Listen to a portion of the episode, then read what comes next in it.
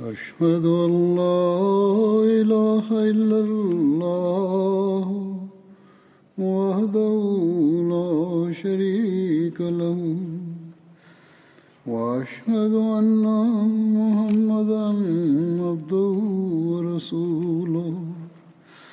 أما بعد فأعوذ بالله من الشيطان الرجيم. بسم الله الرحمن الرحيم. الحمد لله رب العالمين. الرحمن الرحيم. مالك يوم الدين. إياك نعبد نستعين اهدنا الصراط المستقيم. صراط الذين أنعمت عليهم. غير المغضوب عليهم ولا الضالين.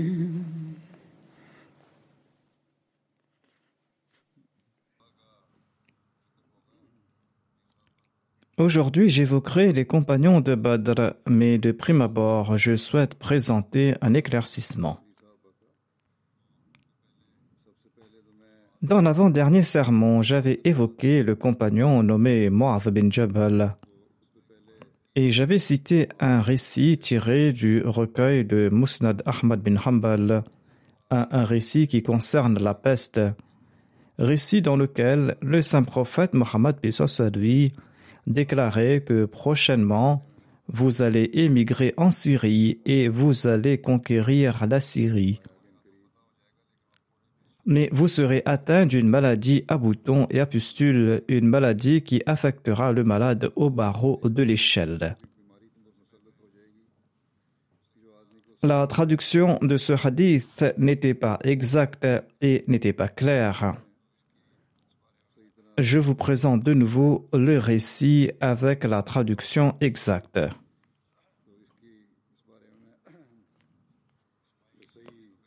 Ismaël bin Ubaidillah relate Muaz bin Jabal a déclaré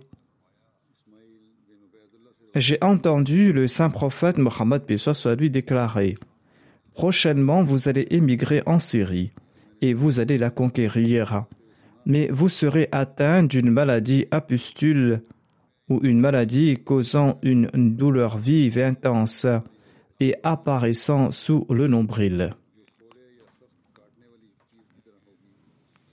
La traduction qui dit qui affectera le malade au barreau de l'échelle concernée d'autres faits et cette traduction est inexacte.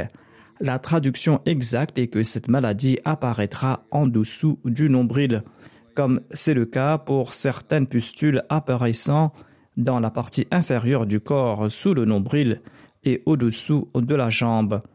Le saint prophète Pessos lui a déclaré Allah vous fera tomber martyr par cette maladie et il purifiera vos actes. Muad bin Jabal a prié Ô Allah, tu sais que Muad a entendu ce récit du saint prophète Mohammed soit lui. Eh bien, accorde-lui la meilleure récompense ainsi qu'aux membres de sa famille. Et tous les membres de sa famille ont été atteints par la peste et aucun d'entre eux n'a survécu. Lorsqu'une pustule s'est développée sur son index, Moaz a déclaré Je ne l'échangerai pas ce bouton, même contre un chameau roux, et je m'en contenterai. C'était là une rectification que je devais apporter. Elle a déjà été faite dans la version imprimée du sermon dans le journal Al-Fazl, mais j'ai souhaité vous la présenter directement.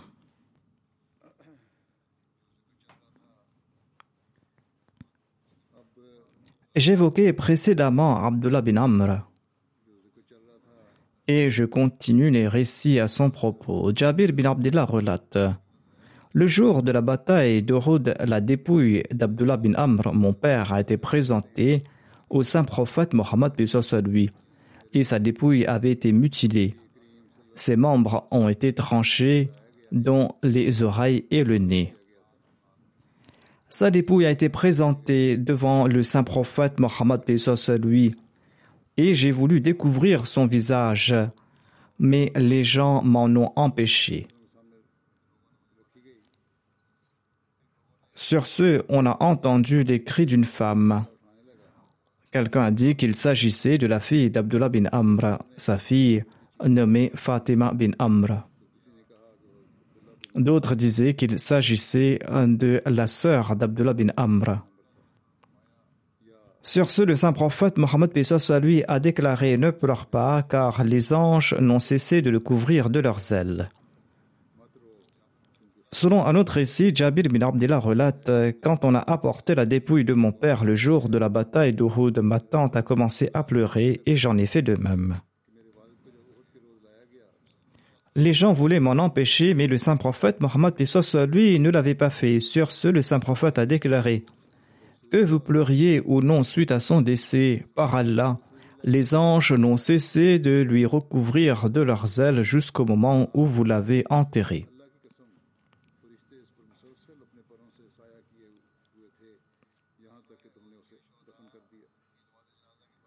Il existe plusieurs opinions très divergentes sur les prières funéraires des martyrs de la bataille d'Uhud. Selon le recueil du Sahih al-Bukhari, Jabir bin Abdullah relate Le saint prophète Mohammed soit lui plaçait deux martyrs d'Uhud dans un même tissu et demandait qui d'entre eux avait mémorisé une plus grande partie du Saint-Coran.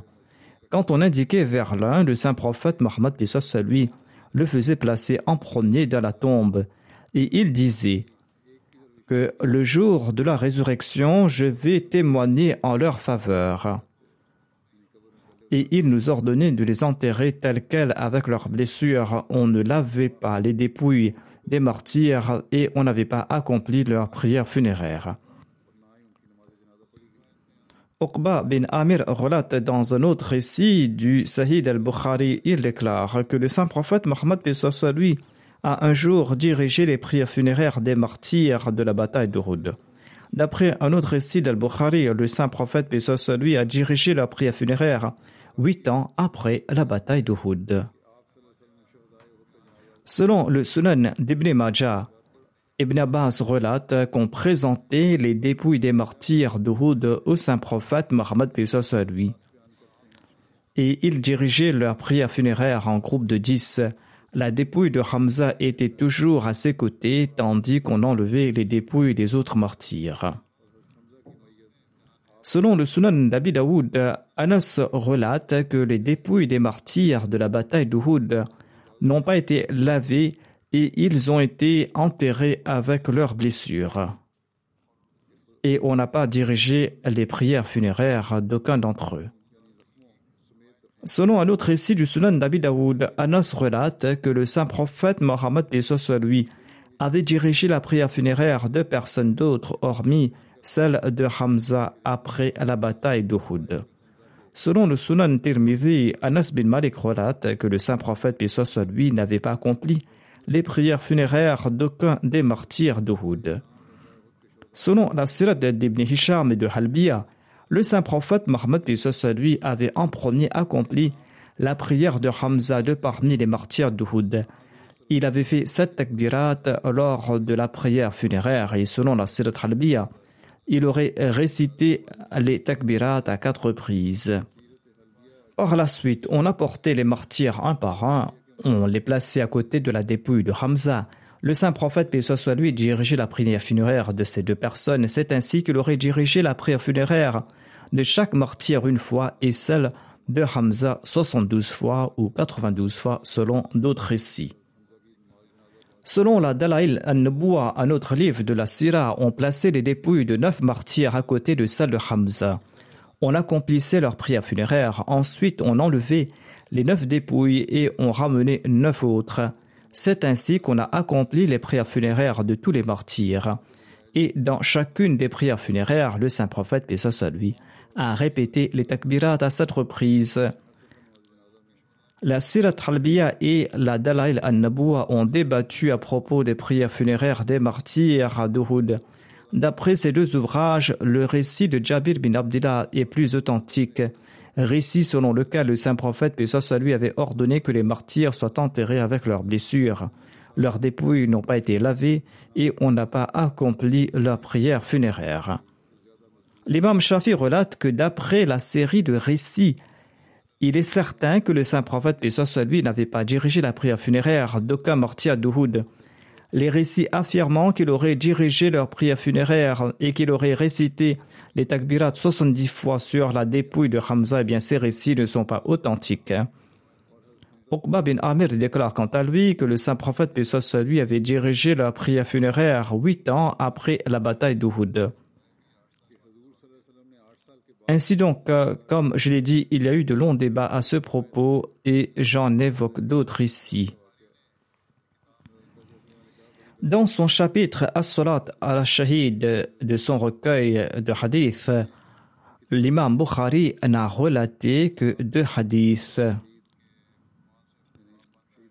Il a mentionné que deux hadiths sous ce chapitre et le premier hadith a été rapporté par Jabir bin Abdullah. Il y affirme sans ambiguïté que les dépouilles des martyrs de Houd n'ont pas été lavées et qu'on n'avait pas accompli leur prière funéraire. Le deuxième hadith a été relaté par Uqba bin Amir et il déclare que le saint prophète, paix soit lui, est sorti un jour à Médine et il a accompli la prière funéraire des martyrs d'Uhud. Ce même hadith a aussi été consigné sous le chapitre sur la bataille d'Uhud dans le recueil d'Al-Bukhari.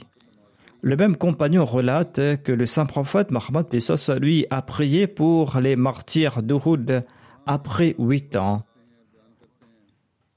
Et ce compagnon ajoute que la prière du saint prophète Mohammed lui ressemblait à celle faite par les vivants pour souhaiter adieu à leur mort.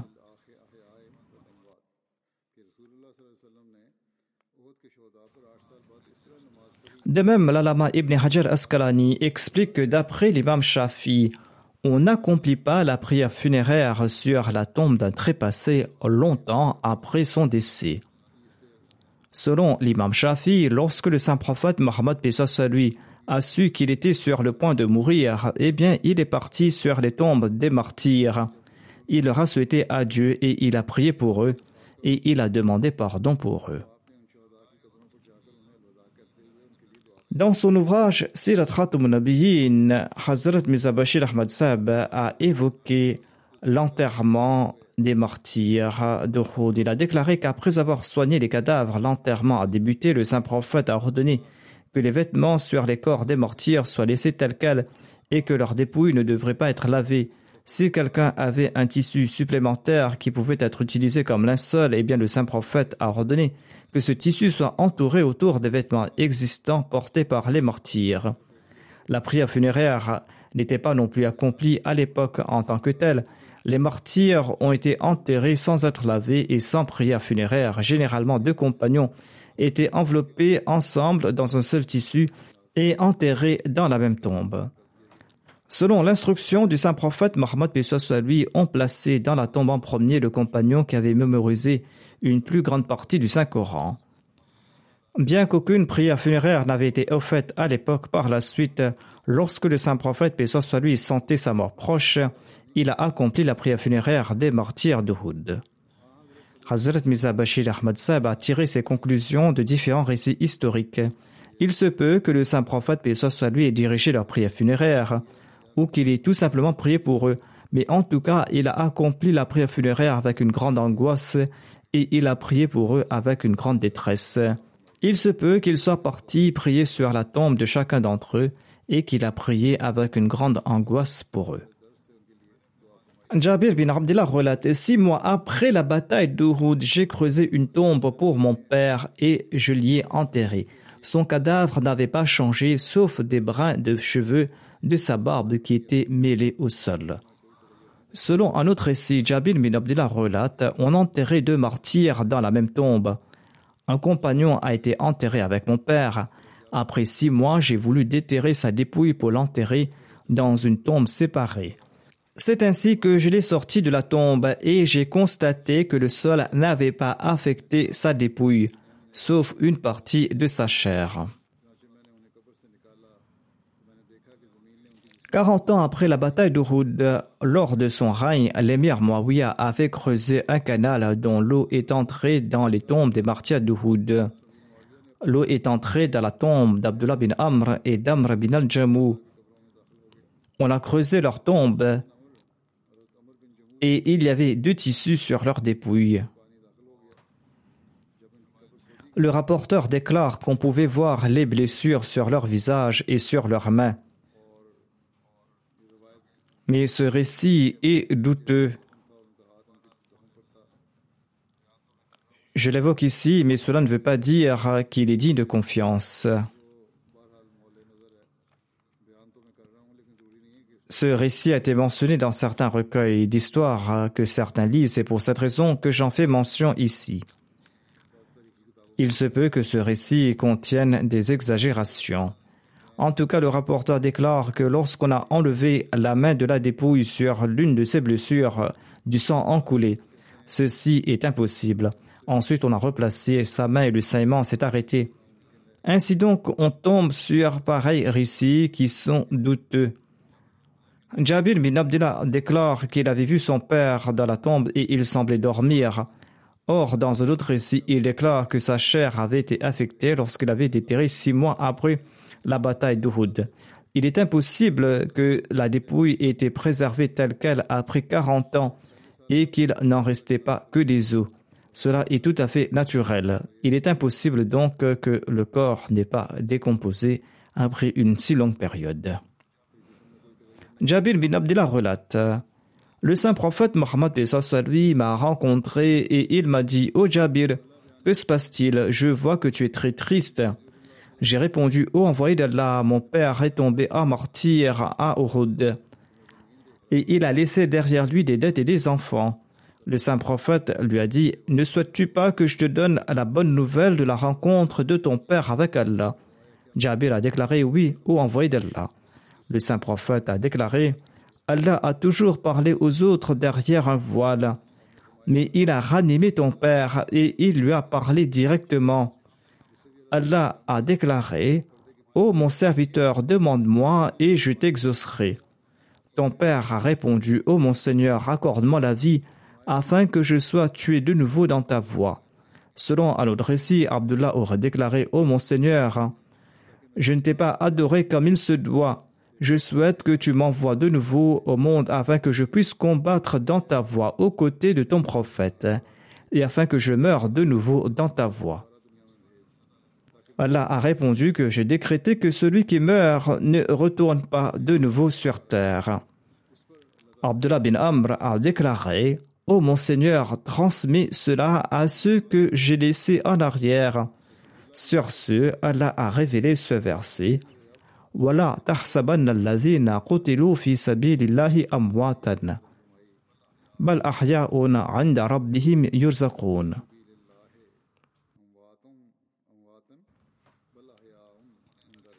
C'est-à-dire, ne pense pas que ceux qui ont péri pour la cause d'Allah sont morts.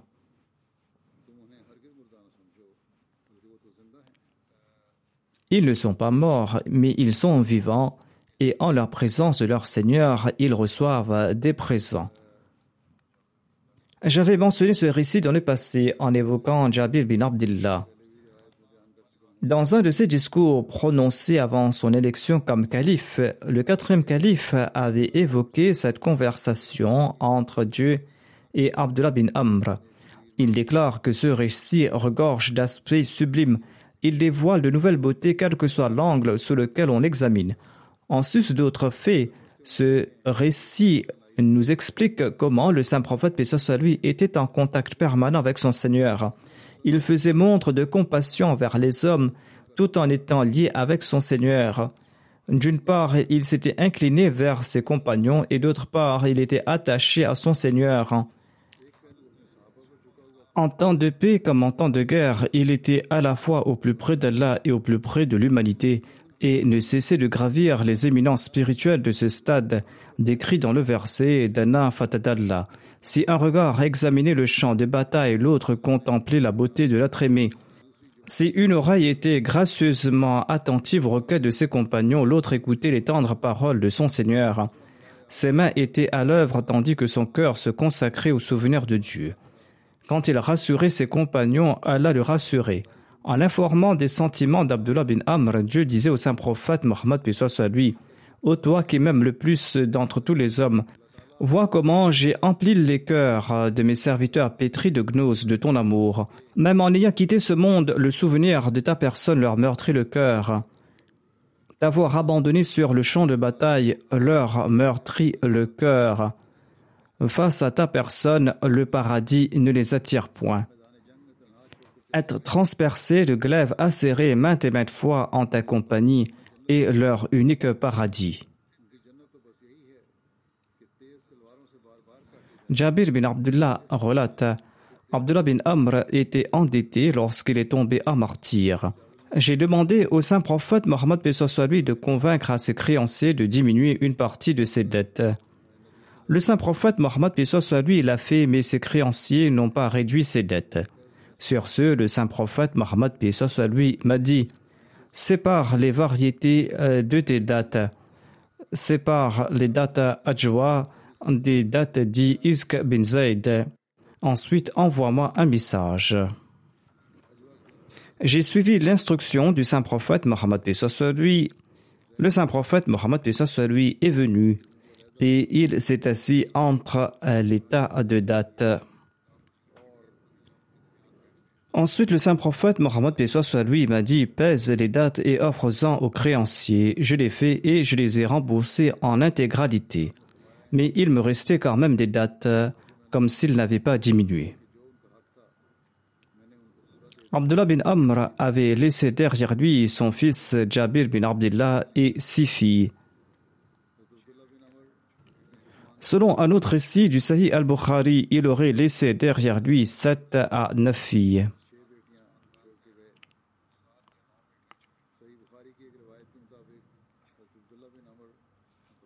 Le prochain compagnon que j'évoquerai se nomme Abu Dujana Simak bin Kharisha. Abu Dujana appartenait au clan Banu Saïda de la tribu Khazraj des Ansar. Son père se nommait Kharisha et selon certains, il appartenait à la tribu Aus et son grand-père paternel se nommait Kharisha. La mère d'Abu Dajana se nommait Hazma bint Harmala. Abu Dajana était plus connu par son nom d'emprunt Abu Dajana que par son nom d'origine. Un de ses fils se nommait Khalid. Sa mère se nommait Amina bint Amr.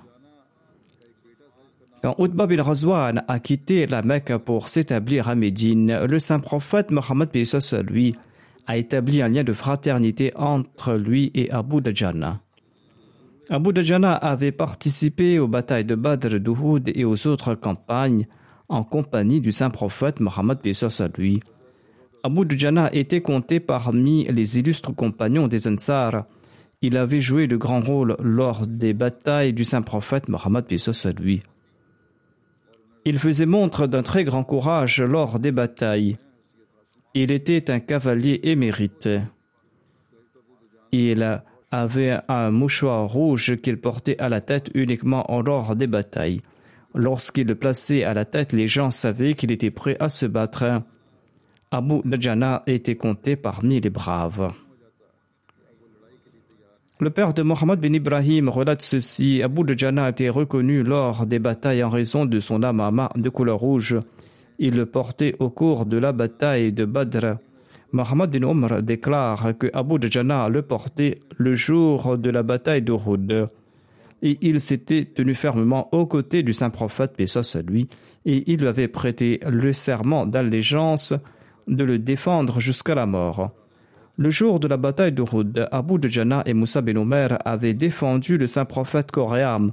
Abu Djana a été grièvement blessé et Moussa bin Omer, quant à lui, est tombé à martyr ce jour-là. Anas relate que le jour de la bataille d'Uhud, le saint prophète a pris une épée et il a déclaré Qui prendra cette épée de ma main? Tous les compagnons ont levé leurs mains et tous disaient Moi, moi. Le saint prophète Mohammed soit lui a déclaré Qui fera honneur à ses droits? Anas a déclaré que les gens se sont retenus. Sur ce, Simak bin Khalisha Abu Dajana a déclaré Je ferai honneur à ses droits. Anas ajoute Il a pris l'épée et il a fendu les têtes des polythéistes avec. Ce hadith est tiré du recueil de Muslims. Selon un autre récit, Abu Dajana a demandé Quels sont les droits de cette épée? Sur ce, le saint prophète, paix soit lui, a répondu Ne pas tuer aucun musulman avec et ne pas prendre la fuite devant un mécréant avec cette épée entre les mains. C'est-à-dire qu'il faut se battre avec bravoure avec cette épée. Sur ce, Abu Dajana a déclaré Je prends cette épée et j'en ferai honneur. Le saint prophète, paix soit lui, l'a remis entre ses mains et il a fondu les têtes des polythéistes avec. À l'occasion, il récitait ces vers.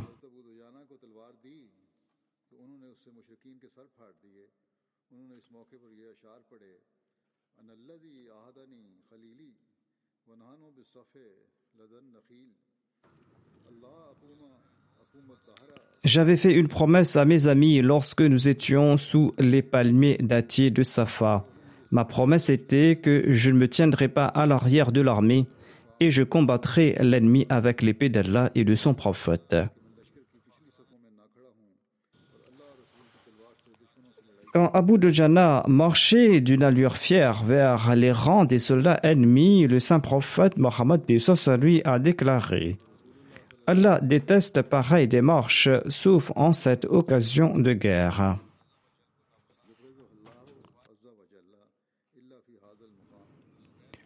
Zubair bin al-Awwam déclare Le jour de la bataille d'Uhud, le saint prophète, paix soit lui, a présenté une épée et il a déclaré Qui prendra cette épée et qui va honorer ses droits? Zubair a déclaré Moi, ô prophète d'Allah, mais le saint prophète, paix soit lui, s'est détourné de moi. Le saint prophète Mohammed, soit lui, a répété sa question Qui prendra cette épée et qui va honorer ses droits? Zubair a déclaré de nouveau Moi, ô envoyé d'Allah. Mais le saint prophète Mohammed lui s'est détourné de moi de nouveau. Le saint prophète Mohammed lui a demandé encore une fois qui prendra cette épée et qui va honorer ses droits? Abu Dujana Simak bin Khalisha a répondu Moi, ô prophète d'Allah, je prends cette épée et je vais honorer ses droits. Et quels sont ses droits? Le saint prophète Mohammed lui a répondu Ne pas tuer un musulman avec cette épée et ne pas prendre la fuite avec cette épée entre les mains, mais de combattre avec bravoure.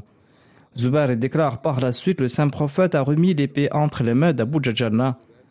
Et lorsque celui-ci se mettait au combat, il se vêtait d'un mouchoir rouge à la tête. Zubair commente Je verrai aujourd'hui comment il va honorer les droits de cette épée aujourd'hui.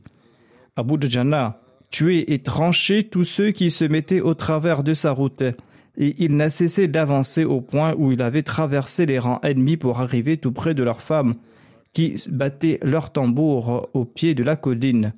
L'une d'entre elles disait Nous sommes les filles de l'étoile du matin. Nous voyageons sur les nuages. Si vous avancez bravement, nous allons vous prendre dans les bras et nous placerons des coussins pour vous. Mais si vous prenez la fuite, nous allons nous séparer de vous, une telle séparation qui mettra fin à tout amour entre nous. Zubair déclare J'ai vu Abu Djana lever son épée pour frapper une femme, mais il s'est retenu. Après la bataille, je lui ai dit que j'ai vu chacun de tes combats. Tu étais sur le point de tuer une femme, mais tu t'es retenu. Pourquoi cela? Il a répondu Par Allah, j'ai honoré l'épée du saint prophète Mohammed lui en évitant de tuer une femme avec. C'est pour cette raison que je me suis retenu. C'est-à-dire, je ne pouvais pas utiliser cette épée pour tuer cette femme. C'est pour cette raison que je me suis retenu. Selon un autre récit, cette femme était Hin, l'épouse d'Abu Sufyan, qui chantait avec les autres femmes. Quand Abu Dujana a soulevé son épée pour la frapper, elle a crié Au Sahar, c'est-à-dire au secours, mais personne n'est venu la secourir. Abu Dujana a baissé son épée et il est reparti. Quand Zubair l'a questionné sur son geste, il a déclaré que je ne souhaitais pas tuer une femme sans soutien avec l'épée du saint prophète Mohammed Pesos à lui. Dans son ouvrage Sirat Munabiyin, Hazrat Mizabashir Ahmad Sab a évoqué cet incident concernant Abu Dujana en ces termes. Il déclare qu'en voyant ce spectacle de leur défaite lors des duels, les mécréants sont devenus furieux et ils ont lancé une attaque générale. Proclamant la grandeur de Dieu, les musulmans ont également avancé et les deux armées se sont violemment confrontées. C'est peut-être à cette occasion que le saint prophète avait pris son épée et a déclaré Qui prendra cette épée et lui rendra justice De nombreux compagnons ont tendu la main, souhaitant mériter cet honneur, dont Omar, Zubair et même Abu Bakr et Ali selon d'autres récits. Mais le saint prophète a retenu sa main et il a déclaré encore une fois Qui pourra rendre justice à cette épée Finalement, Abu Dujana Ansari a tendu la main et a déclaré au messager d'Allah Accordez-moi cet honneur. Et le saint prophète, soit lui, lui a confié l'épée. Abu Dujana s'est avancé avec l'arme à la main en marchant fièrement vers les mécréants.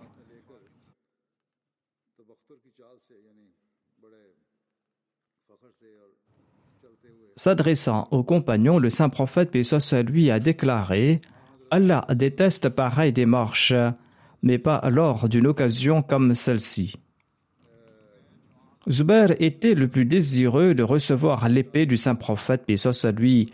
Il estimait que ce mérite lui revenait parce qu'il était un proche parent du saint prophète, et il en était fort tourmenté. Et il se demandait pourquoi le saint prophète ne lui avait pas confié l'épée, mais l'avait offert à Abu Djana. Afin d'apaiser son anxiété, il s'est juré de suivre Abu Djana sur le champ de bataille afin qu'il puisse être témoin de l'usage de cette épée. Il raconte Abu Dujana a noué un tissu rouge sur la tête, et prenant cette épée à la main, tout en fredonnant doucement des chants de louange de Dieu, il a pénétré les rangs des idolâtres, et il semait la mort autour de lui là où il passait. Et tous ceux qui croisaient son chemin mouraient entre ses mains. Se frayant un chemin à travers l'armée des Korachites, il a émergé au coin opposé de l'armée où se tenaient les femmes des Korachites. Hind, la femme d'Abu Sufyan, qui encourageait ses hommes avec beaucoup de zèle, est venue devant lui. Abu Dujana a levé son épée pour la frapper, et Hind a hurlé appelant ses hommes à l'aide, mais personne n'est venu à son aide. Cependant, Abu Dujana a baissé son épée et il s'est éloigné de cet endroit.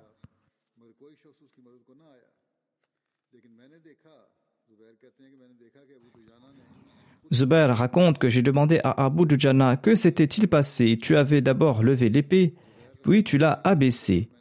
Il a répondu Mon cœur ne pouvait pas accepter que j'utilise cette épée du saint prophète, puis ce contre une femme.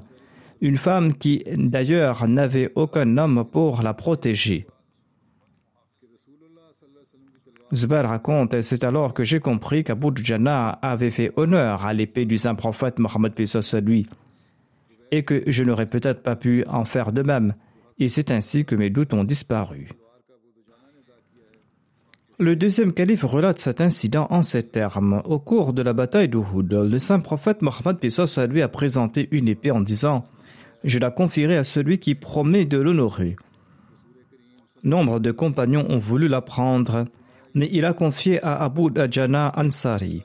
Lors de la bataille, quelques soldats ennemis ont lancé un assaut contre Abu Djana. Quand il se battait contre eux, il a constaté que l'un d'entre eux se battait avec un plus grand zèle. Abu Djana a bondi dans sa direction avec l'épée à la main, mais il l'a laissé et il est retourné. C'est-à-dire, Abu Djana a bondi dans la direction de ce soldat avec l'épée, mais par la suite il l'a laissé en vie et il est retourné. Un de ses amis lui a demandé la raison de son action. Il a répondu que quand je me suis approché de lui, il a prononcé une phrase qui m'a fait comprendre qu'il s'agissait d'une femme. Son compagnon lui a dit Mais elle se battait comme un soldat, pourquoi l'as-tu laissée Abu Djana a répondu Je ne souhaitais pas frapper une femme faible par l'épée confiée par le saint prophète Mohammed soit lui. Hazrat Muslim ajoute Le saint prophète, soit lui, a toujours encouragé ses disciples à respecter les femmes. C'est pour cette raison que les femmes des koufars tentaient de nuire aux musulmans. Mais ces derniers enduraient sans broncher pareille exaction de leur part. William Muir, un orientaliste célèbre, a déclaré à propos d'Abu Djana Au début de l'action, Mohammed a pris son épée et il a demandé qui prendra cette épée et lui donnera son dû. Omar Zubair et d'autres compagnons ont exprimé leur désir, mais le saint prophète, lui, a rejeté leur requête.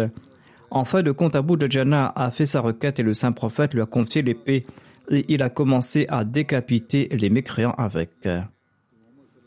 Ensuite, il ajoute Contraint par l'ardeur féroce des musulmans, l'armée mécoise a commencé à vaciller.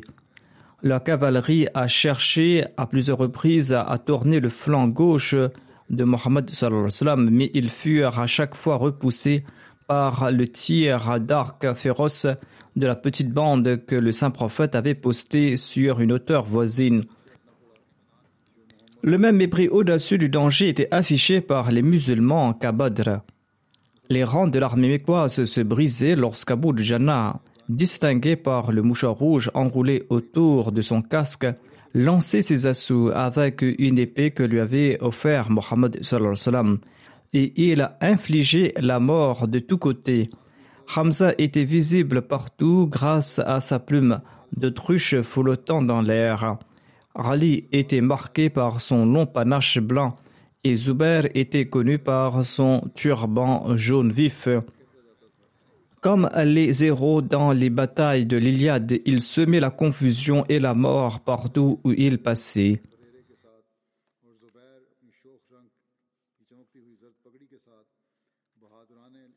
Telles étaient les scènes qui formèrent les héros des conquêtes musulmanes par la suite.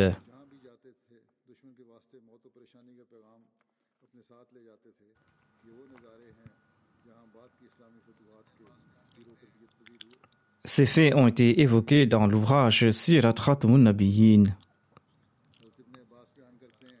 Ibn Abbas relate quant à lui que lorsque le saint prophète Mohammed lui est retourné de la bataille d'Uhud, il a confié son épée à sa fille Fatima et il lui a dit Ô oh, ma fille, lave le sang de cette épée. Ali aussi a confié son épée à Fatima et lui a dit Lave le sang de la mienne aussi. Par Allah, elle m'a été très utile aujourd'hui lors de la bataille. Sur ce, le saint prophète, puis soit a déclaré Si aujourd'hui tu t'es battu vaillamment avec ton épée, sache que Sahal bin Hunayf et Abu Djana en ont fait de même. Selon un autre récit, on trouve aussi mention du nom de Harith bin Sima en sus de Sahal bin Hunayf.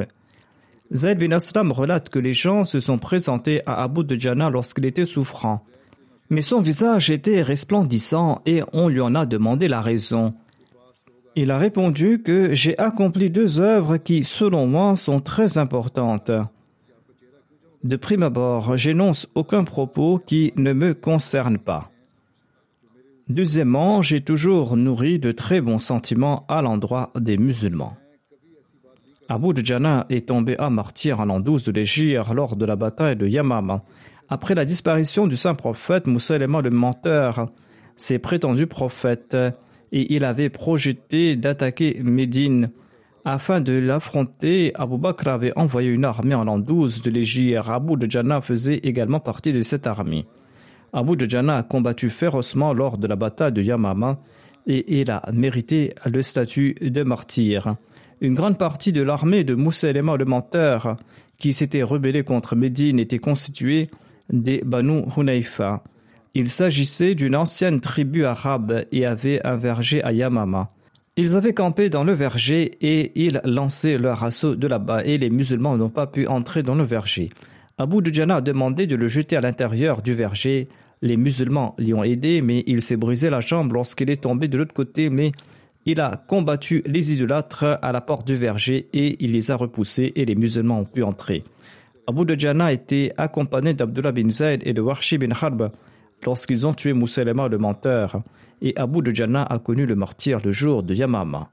Selon un autre récit, Abu Dajjana est décédé lors de la bataille de Siffin combattant aux côtés d'Ali. Mais ce récit est moins fiable et le premier récit est plus authentique et il est largement cité. J'avais évoqué le récit suivant précédemment et j'évoque ici une partie qui est liée à Abu Dajjana. Abu Dujana était donc un ansar de Médine. Il avait accepté l'islam avant la migration du saint prophète à Médine. Et il avait participé à la bataille de Badr aux côtés du saint prophète, puis lui. Et il avait fait preuve d'une grande bravoure. De même, il avait pris part à la bataille d'Uhud. Les musulmans avaient subi un revers lors de la bataille d'Uhud après leur mainmise initiale. En laissant exposer une zone, les mécréants ont attaqué à nouveau et la situation s'est retournée contre les musulmans. Abu Dujana faisait partie du groupe de compagnons qui était tout près du saint prophète, puis soit lui, en ces instants. Et il a été grièvement blessé en défendant le saint prophète. Mais malgré ses blessures, il n'a pas bougé de sa place. Une fois lors de sa maladie, il a dit à ses compagnons que peut-être qu'Allah m'acceptera en raison de deux œuvres de ma part. Premièrement, je m'implique jamais dans des poursuites vaines. Je ne suis pas coupable de médisance. Deuxièmement, je n'ai jamais nourri dans mon cœur de la méchanceté ou de la rancune à l'endroit des musulmans. Ici se terminent les récits liés à Abu Dajjana. J'évoque maintenant certains membres qui sont décédés récemment et dont je dirigerai les prières funéraires. Parmi eux se trouve un martyr Mahboub Khan Sab, fils de Sayyid Jalal Sab du district de Peshawar. Il est tombé à martyr quelques jours de cela. À 8 heures du matin, le 8 novembre dernier, les opposants de l'Ahmadiyya l'ont abattu dans le village Sheikh Mohammadi à Peshawar et il est tombé à martyr. Selon les rapports qu'on a reçus, Mahboub Khan s'était rendu à Khushal à Peshawar pour visiter sa petite fille qui vit avec sa famille dans le quartier voisin de Sheikh Mohammadi. Le défunt est sorti le 8 novembre pour rentrer chez lui. Il était proche de l'arrêt du bus lorsque des assaillants inconnus qui le suivaient ont ouvert le feu sur lui. Une balle a touché l'arrière de sa tête et est sortie de l'avant, ce qui a entraîné sa mort sur le coup. Wa inna ilayhi raji'un. Les tueurs ont pris la fuite. Où il y avait un seul tueur qui s'était enfui. Le martyr avait environ 80 ans. Il avait pris sa retraite du département de la santé publique en tant que surintendant, et cela en 2002, et il était à la retraite. Le père du défunt, Saïd Jalal Saeb, avait prêté le serment d'allégeance dans les années 30. Le défunt était Ahmadi de naissance et il possédait de nombreuses qualités. Il accomplissait régulièrement les prières de Tarajud il était très honorable. Il était très compatissant, il était très hospitalier, il était très généreux. Il avait une grande passion pour la prédication, il était toujours prêt à inviter les autres vers Allah. Chaque fois qu'on lui conseillait de prendre des précautions, il répondait toujours Le moment de rencontrer mon Seigneur est proche. Si je mérite le martyr par ce biais, ce sera là une grande faveur. Et son désir a été exaucé. En 1966, Mohamed Saïd, le père de Miraj Begum, l'épouse du défunt, ainsi que Bashir Ahmad, l'oncle paternel de cette dernière, sont tous deux tombés à martyr. Cet honneur a également été accordé à son mari. Ainsi, de cette manière, elle est la fille d'un martyr, la nièce d'un martyr et l'épouse d'un martyr. Le défunt laisse derrière lui son épouse Miraj Begum Sahiba, ses deux fils Munawar et Fazal Ahmad, et ses deux filles Zakia Begum et Wahida Begum. Il a de ses fils un petit-fils et une petite-fille, et de ses filles six petits-fils et quatre petites-filles. Son fils cadet a fait un doctorat en microbiologie. Il vit actuellement en Australie. Son fils Fazal Ahmad vit en Allemagne. Il a aussi fait ses études, il a complété un master en langue anglaise. Son fils Munawar Khan écrit Le défunt faisait tout pour maintenir la paix dans son quartier. Parfois, lorsqu'une dispute éclatait en deux groupes, il payait lui-même le prix du sang pour les réconcilier. Il se tenait toujours prêt pour aider les pauvres, et les gens lui faisaient part sans aucune hésitation de leurs besoins. Il mettait toujours de l'argent et des denrées de côté pour les aider. Il avait un tempérament très humble et il était circonspect de nature. Il était très patient, il était empathique, il se tenait toujours prêt pour aider autrui. Qu'Allah exalte le rang du défunt et qu'il permette à sa descendance de perpétuer ses bonnes œuvres.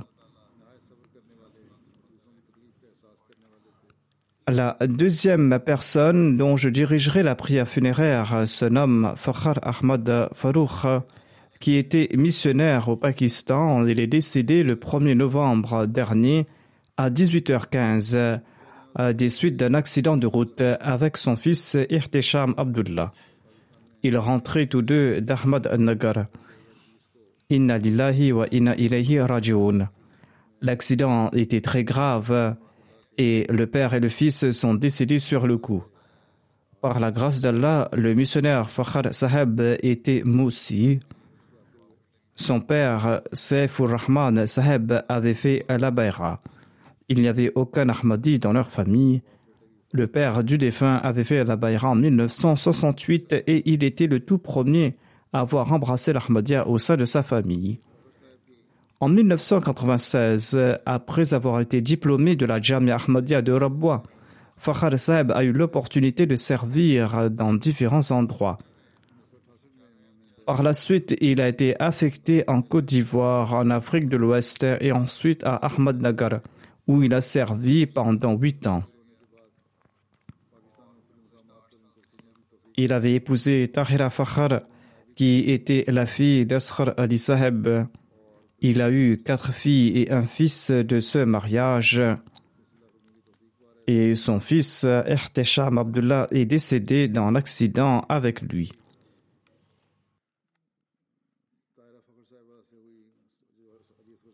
Il laisse derrière lui son épouse, ses quatre filles ainsi que sa mère et ses frères et ses sœurs.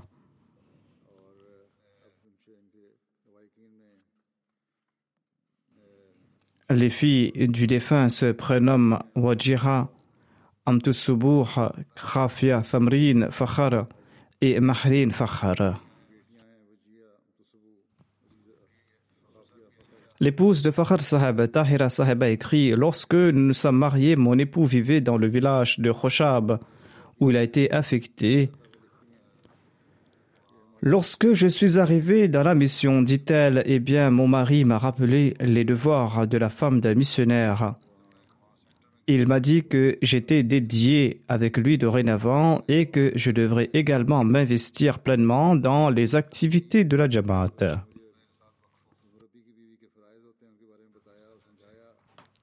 C'est ainsi qu'il a fait l'éducation de son épouse. Par la suite, le défunt a été transféré à Badin, son époux déclare que le défunt s'était rendu en premier et je l'ai rejoint plus tard. Le jour où je suis arrivé là-bas, je l'avais prévenu de mon arrivée, mais il ne se trouvait pas sur place à la mission ou à la maison. Je suis resté à l'extérieur de la mosquée en plein soleil. Et j'ai appris que la femme d'un était malade et qu'elle avait besoin d'une transfusion et mon mari était parti donc faire un don de sang. À son retour, je lui ai fait remarquer que j'étais resté toute la journée au soleil et que j'allais venir après un long voyage, mais il a répondu qu'il était parti faire un travail important. Il m'a expliqué qu'il faut consentir à pareil sacrifice. En Côte d'Ivoire, le défunt a accompli ses activités religieuses et il était aussi impliqué dans les activités humanitaires. Il a toujours accordé préséance à la fois sur sa femme et ses enfants. Sa femme ajoute Un jour, ma fille était sur le point de naître et je suis tombé malade. Fakhar Saeb était sur le point de partir pour servir dans un camp médical. Le médecin avait dit que mon état était grave, et mon mari m'a laissé en me disant que Allah répandra sa grâce. Tu es la femme d'un homme qui a dédié sa vie. Il ne t'arrivera rien. Il était très hospitalier, il servait l'humanité et il servait la religion. Il aimait tout le monde. Il avait une relation d'amitié avec ses enfants. Lorsqu'il avait quelques problèmes, soit au sein de la famille, au sein de la communauté ou à l'extérieur de la communauté, eh bien, il tentait de résoudre ces problèmes avec beaucoup de pédagogie et de bonne humeur. Il expliquait à ses enfants qu'ils étaient les enfants d'une personne qui avait dédié sa vie d'un missionnaire et qu'il devait toujours accorder préséance à la fois sur les choses mondaines. M. Wassif, qui est missionnaire en Côte d'Ivoire, écrit que Fahad Saeb est venu en Côte d'Ivoire en tant que missionnaire je l'ai trouvé très sociable, jovial et il possédait une bonne nature. L'un de ses traits notables était le charme avec lequel il parlait et grâce auquel il nouait des liens d'amitié avec tout le monde. Il a servi pendant cinq ans en tant que missionnaire dans la région d'Oumé. Et en raison de la beauté de sa conduite et de son empathie, grands et petits s'attachaient toujours à lui et ont toujours mentionné sa personne. Il aidait en secret les pauvres pour leurs frais de voyage pour se rendre à la Jalsa. Pendant son affectation, il avait un plus grand nombre de participants à la Jalsa de sa région. M. Sumaro Haroun, un des mollim ivoiriens, a déclaré que j'ai travaillé avec lui pendant deux ans et demi. Il prenait soin de moi comme un frère. Il faisait beaucoup d'efforts et il était un missionnaire très dynamique. Il accomplissait toute tâche avec un grand sens de responsabilité, avec beaucoup de zèle. Il était toujours pressé pour accomplir toute tâche, que ce soit dans le domaine du tablir, de la récolte et des cotisations, ou de la préparation de la. Il souhaitait que le message de l'Ahmadiyya soit transmis à tous les villages. Qu'Allah exalte son rang, qu'il protège et aide ses filles et sa femme, et qu'il les préserve de tout souci et de toute difficulté. Le troisième défunt dont je dirigerai la prière funéraire est le fils du missionnaire Fakhar Ahmad Farouk. Il se nommait Ihtesham Ahmad Abdullah. Son père était donc Fakhar Ahmad Farouk, le missionnaire. Comme je l'ai dit, il est décédé avec son père dans cet accident de la route. Par la grâce d'Allah, le jeune Ihtesham faisait partie du programme Béni Nebok Il était un étudiant en première année. Il n'était pas moussi, mais il avait déjà rempli le formulaire de la Wasiya qu'il n'avait pas encore renvoyé. La Majlis Karpadaz pourra faire le nécessaire si le formulaire avait été rempli. Sa mère écrit que mon fils possédait de nombreuses qualités. Il était très pieux, il était très obéissant. Il était un wakfenao et il est très régulier dans ses prières. Il mettait en application toutes les directives du Zaym de la Khudam al-Ahmadiyya et il servait avec beaucoup de joie et beaucoup de bonne humeur. Le jour où il est décédé, il servait également à la mosquée. Qu'Allah fasse preuve de pardon et de miséricorde à l'égard du défunt et qu'il exalte son rang. La prochaine personne dont je dirigerai la prière funéraire est le docteur Abdul Karim, fils d'Abdul Latif de Rabwa, qui était conseiller économique de la Banque nationale du Pakistan. Il est décédé le 14 septembre dernier à l'âge de 92 ans. Il était le petit-fils de Maulvi Muhammad Ali, un compagnon du Messie premier l'Islam, et il faisait partie de la première promotion de la Talim islam College de Qadian. Lorsque ce lycée a été transféré à Lahore après la partition, il a fait un master à l'université de Punjab. Il était le seul étudiant euh, de la lycée Talimul Islam. Par la suite, il a reçu une bourse de la Banque du Pakistan pour faire un doctorat en économie à l'université George Washington aux États-Unis. Il résidait à la mosquée Fazal et là-bas, il pouvait faire le tablir. Il avait un très grand amour pour le Pakistan Au cours de sa carrière, en dépit de collaborer avec des organismes internationaux comme la Banque mondiale, il est resté au Pakistan. Il a travaillé pour une longue période pour la Banque du Pakistan. Il a pris sa retraite en tant que conseiller. Et au cours de sa carrière, il a eu l'opportunité de mener à bien de nombreux projets nationaux et internationaux avec le FMI et la Banque asiatique de développement. Il a travaillé également au sein du ministère des Finances il a supervisé la préparation d'un budget fédéral. Pour deux ans, il a également été envoyé à Khartoum, au Soudan, pour résoudre les problèmes économiques rencontrés par le gouvernement du Soudan. Une fois retraité de la Banque nationale du Pakistan, il a préféré habiter à Rabwa afin de servir la communauté. On lui demandait conseil concernant des problèmes sur l'économie et la religion. Je lui demandais conseil à travers le comité qui a été créé. Il était un très bon conseiller, il écrivait de très bons articles et il faisait des recherches très profondes et proposait des solutions à implémenter en pratique. Il a également écrit plusieurs ouvrages dont Les fondamentaux de l'islam. C'est un livre qu'il a écrit en langue anglaise. Il a écrit aussi un autre ouvrage, La philosophie de la vie selon l'islam et les principes économiques. Il a écrit plusieurs ouvrages en ourdou, dont Hurmat Soud et Husul et Rizq. En 1989, après sa retraite sur la requête du quatrième calife, il était parti en Ouzbékistan enseigner l'économie à l'université de Tashkent. Il a servi là-bas pendant six mois. Le quatrième calife avait créé un comité pour réfléchir sur les prêts immobiliers et sur l'intérêt. C'était un comité composé de savants et d'experts. Il y avait un sous-comité de ce comité dont il était membre. J'ai également eu l'opportunité de travailler avec lui pendant quelque temps. Comme je l'ai mentionné, il discutait en profondeur de tout point et il basait son discours sur des preuves solides. Il a écrit plusieurs articles sur le système d'intérêt qu'il m'avait envoyé également. Ce sont d'excellents articles. Ils seront davantage étudiés, Inshallah. Il est possible qu'on prenne en compte ces avis lorsqu'on va mettre en place un système qui va contrer le système usurier et le système d'intérêt actuel. Qu'Allah exalte le rang du défunt et qu'il permette à ses enfants de perpétuer ses nobles actions.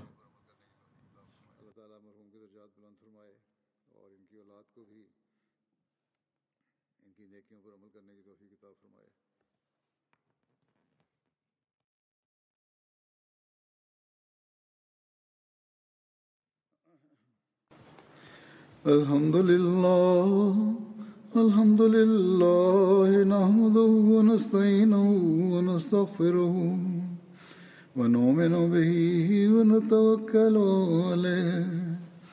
ونعوذ بالله من شرور أنفسنا ومن سيئات أعمالنا.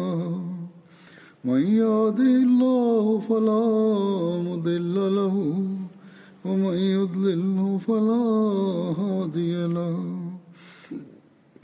ونشهد أن لا إله إلا الله. ونشهد أن محمدا عبده ورسوله. عباد الله رحمكم الله.